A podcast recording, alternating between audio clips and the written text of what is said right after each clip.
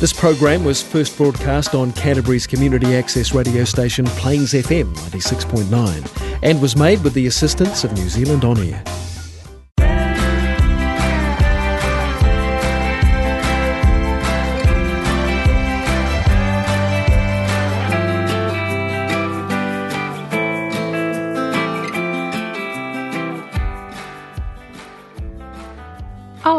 Seja bem-vindo ao Lolin Talks. Meu nome é Caroline, mas você pode me chamar de Loline e eu estou falando diretamente de Christchurch, Nova Zelândia. Bom, acredito que o nosso assunto do bate-papo de hoje vai dar água na boca, principalmente para quem mora aqui na Nova Zelândia. E o assunto de hoje é o quê? Comida e é claro que vai dar água na boca. A verdade é que, para quem muda de país, além da saudade da família e dos amigos, o que pesa muito é a saudade da comida brasileira. Vamos bater um papo com a Renata do Brasil na Box, que vende delícias do nosso Brasil aqui em Christchurch. E quero saber dela sobre essa experiência de vender comidinhas do Brasil para brasileiros e estrangeiros. Será que ela consegue todos os ingredientes que precisa? E os gringos gostam mais de quê? Dos doces ou salgados? E o que você acha? Vamos conferir com a Renata.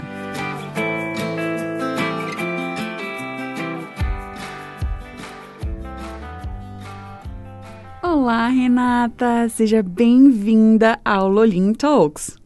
Olá, Loline, tudo bem? Obrigada, eu que agradeço essa oportunidade de estar aqui para falar um pouquinho sobre mim.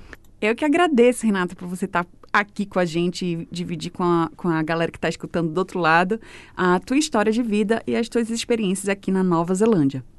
Começa contando pra gente, Renata, de onde você vem, fala um pouco do local que você nasceu, é, como foi para você decidir vir para Nova Zelândia e quanto tempo você está por aqui?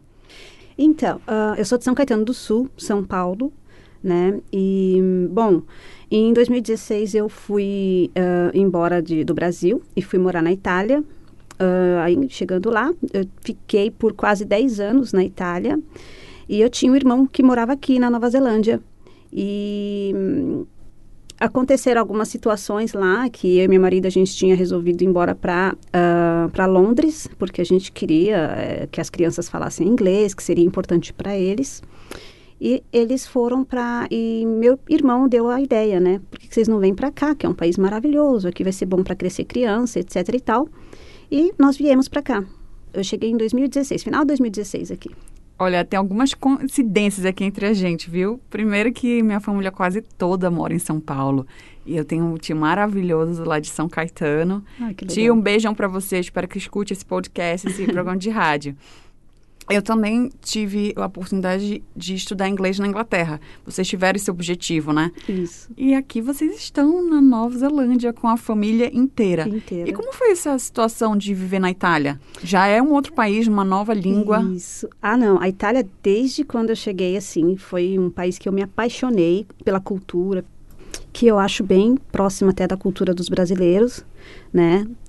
E, eu sempre gostei de lá. Então, uh, eu fui para passar umas férias de no máximo quatro meses, mas ali eu já encontrei meu marido e ali a gente já decidiu é, ficar por lá e fazer a nossa história lá.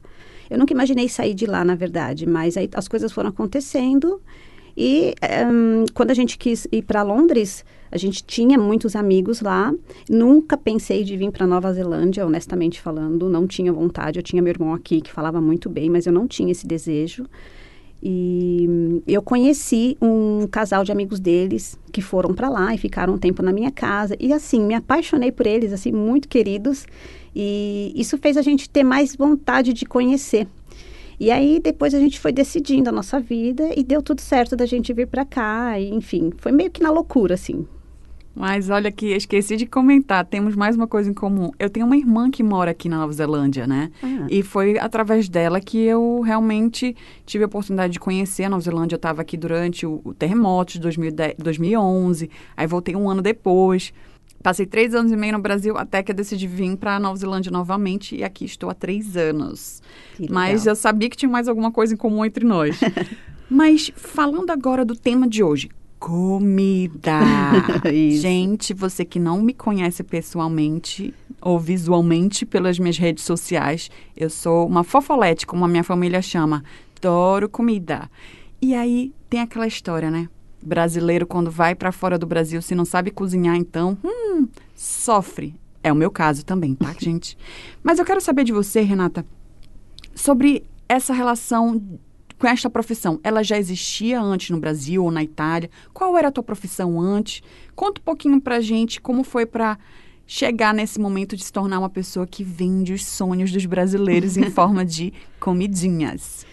Pois é, é, na verdade eu nunca imaginei trabalhar com isso, né? Na, no Brasil eu trabalhava com, em, com vendas, eu era gerente de... Uh, de uma loja de artigos de, de decoração, mexi, trabalhava muito com arquitetura e tudo mais, né, com projetos e etc. Ah, na Itália, eu me dediquei realmente à minha família, eu trabalhei lá, mas eu trabalhei em fábrica, depois eu trabalhei fazendo faxina, logo no início, né, um, e depois, mas eu sempre gostei de cozinhar. Meu pai, sempre foi um ótimo cozinheiro, assim, sabe? Ele sempre gostou de cozinhar. Então, eu acho que eu herdei dele esse dom, Uh, então, tudo aquilo que eu, eu, eu, apreciava, porque eu também gosto de comer muito e gosto de comer bem. E ali eu comecei a me dedicar. Uh, na Itália, eu comecei a aprender, porque eu também não sabia cozinhar. Eu, quando eu casei, que eu comecei a desenvolver. E, e foi ficando bom, e o pessoal foi gostando, foi recebendo elogios, etc. E, e, comecei a. Tudo que era programa de televisão, enfim, tudo me interessava. E eu comecei a me ver envolvida nisso. E eu vi que isso era uma paixão. E eu tinha esse hobby. E eu gostava de cozinhar, sempre gostei de receber visita em casa. Eu adorava preparar, sabe, a, a, todo o alimento, enfim, fazer assim o melhor que eu podia.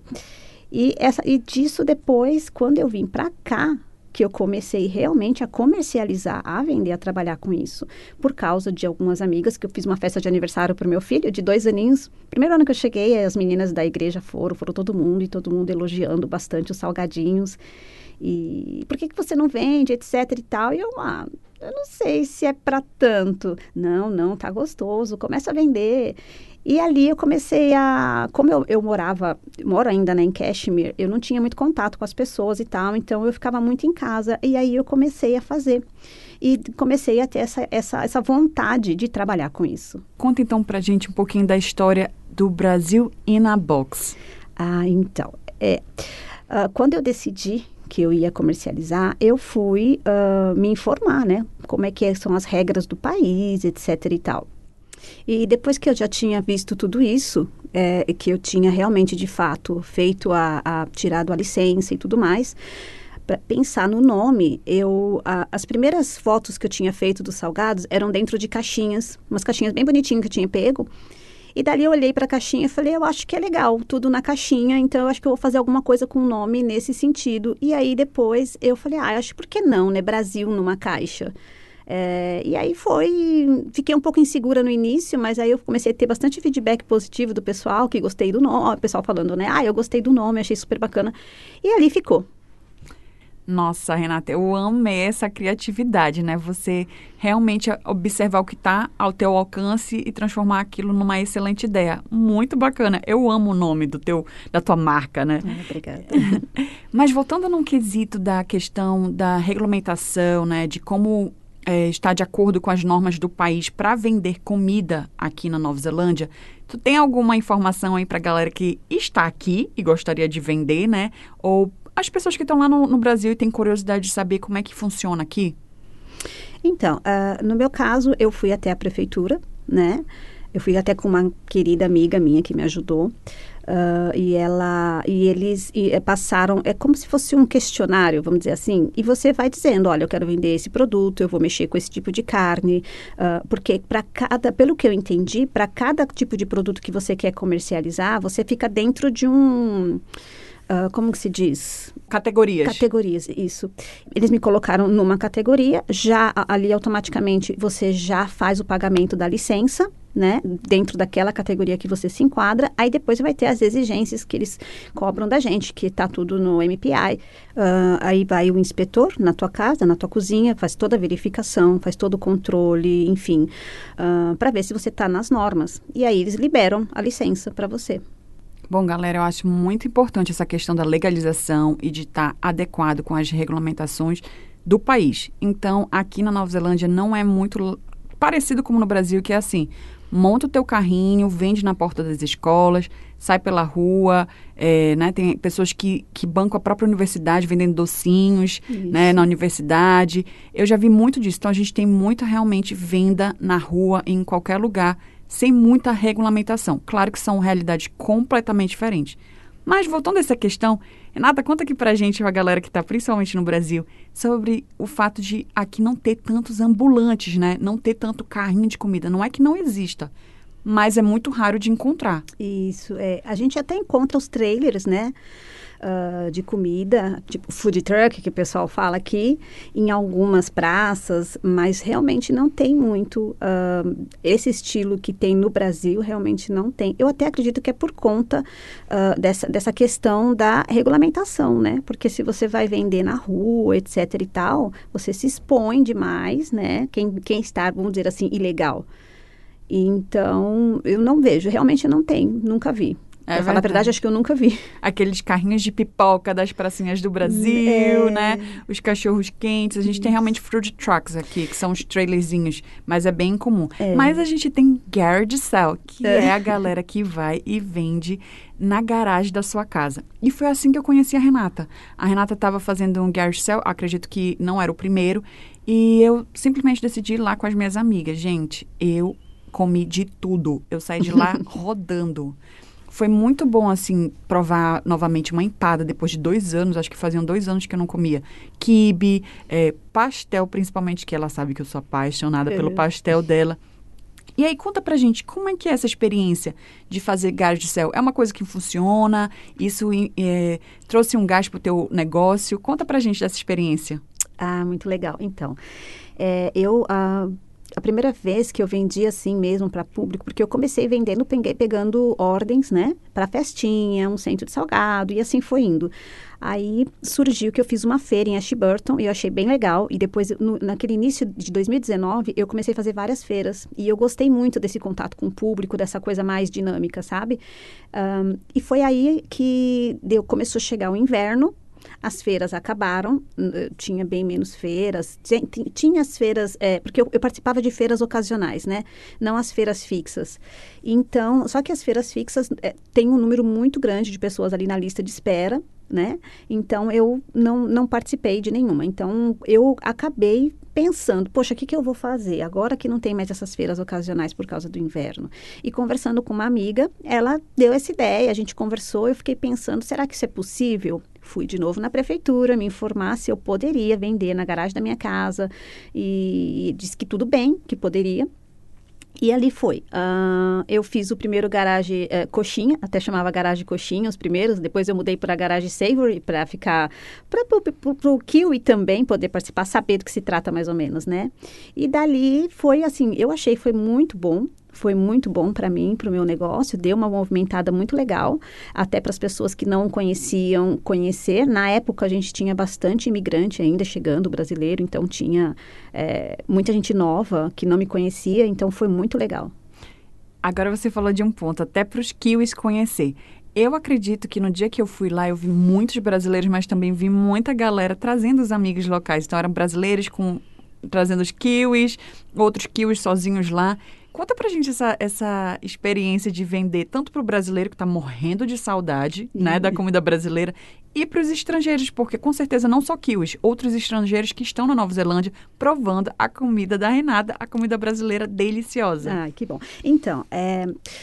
Isso foi uma coisa também que me impulsionou muito no meu início, porque uh, eu, como eu morei na Itália, os italianos eles têm a comida deles que são é maravilhosa a comida italiana. Eu aprendi muito com eles. Tenho muito, assim, muito que eu introduzo no meu alimento, que eu aprendi lá, né, nas minhas comidas. E. Um, só que eles são um tipo de pessoas que eles não experimentam nada novo. Eles são muito conservadores com alimentos, sabe? Eles são assim, a nossa culinária é melhor e eu não vou, eu não abro mão disso. Então, para eu vender, para eu vender lá, se eu fosse vender lá, nunca pensei, na verdade, mas analisando, seria muito difícil. Quando eu cheguei aqui, Loline, eu fiquei impressionada que o kiwi come de tudo. Tinha restaurante de tudo quanto é tipo de, de, de, países diferentes, sabores bem diferentes.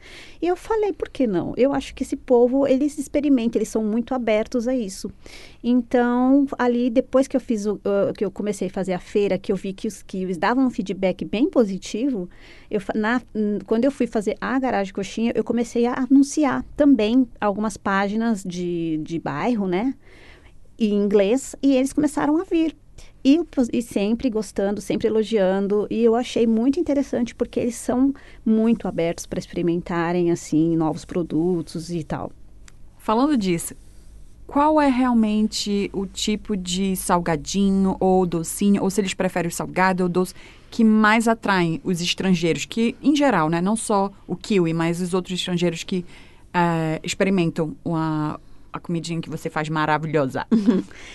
Eu acho que a coxinha, a coxinha ela é ainda. E o pastel, né? Agora na feira eu estou me dedicando mais no pastel, mas dos salgadinhos, a coxinha. Ah, e o risole de presunto e queijo também, que acho que também é uma coisa que eles já conhecem um pouquinho, mas eles gostam muito da massa, eles vêm falar, mas o que que é? Eles querem saber do que, que é feito, sabe? É bem interessante, assim, vender para eles.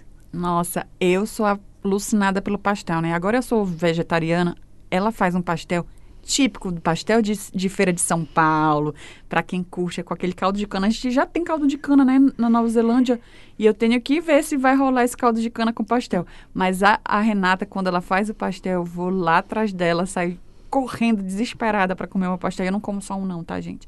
São dois mesmo, porque, enfim, não sei quando eu vou comer de novo, eu como logo dois, porque é muito bom.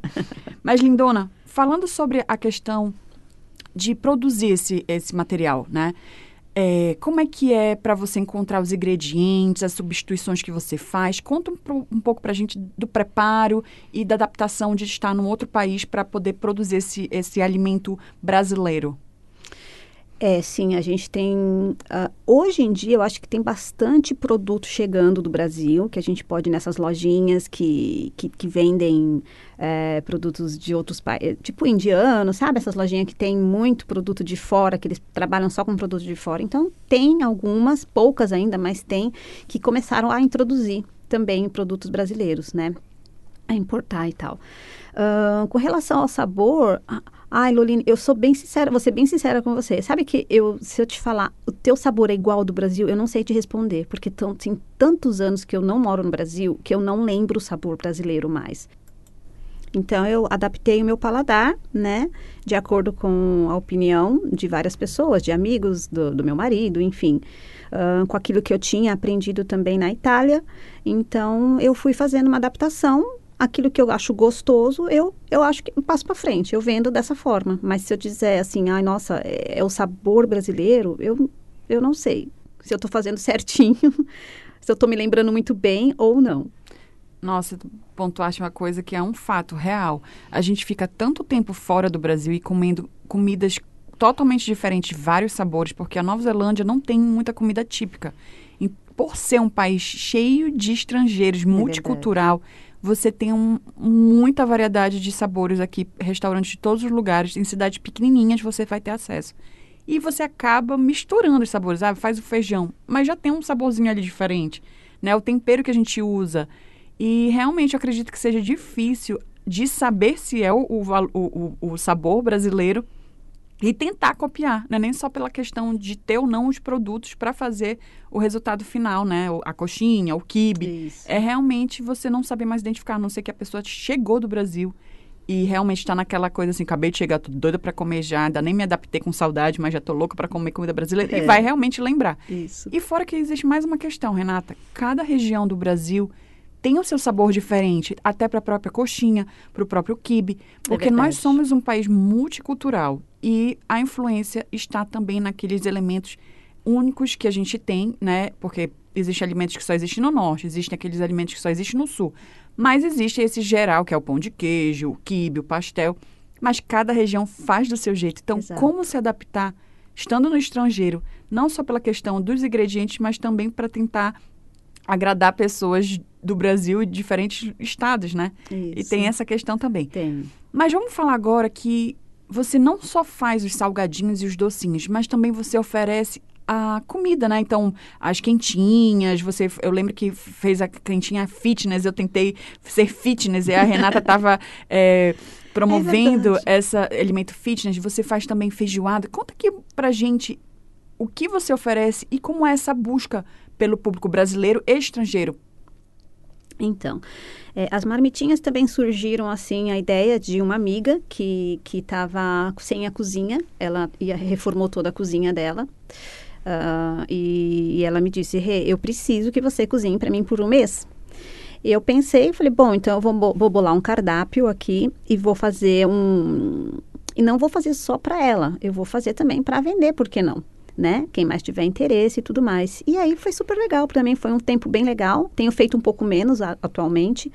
Inclusive, sábado próximo eu vou fazer a feijoadinha, a, que o pessoal está me pedindo muito, porque tem muito tempo que eu não faço, né? E, um, e ali surgiu essa ideia e foi bem legal também trabalhar com as comidinhas. Até hoje também, se tem alguma situação assim que o cliente em especial pede, eu faço para esse cliente, né, para ter congelado no freezer e tudo mais. Pessoal que está trabalhando muito, não tem muito tempo de cozinhar. E, e é isso. Conta pra gente como é essa questão das feirinhas em Christchurch, a cultura em torno disso, a quantidade para as pessoas entenderem. Nós temos menos de 400 mil habitantes em, em Christchurch.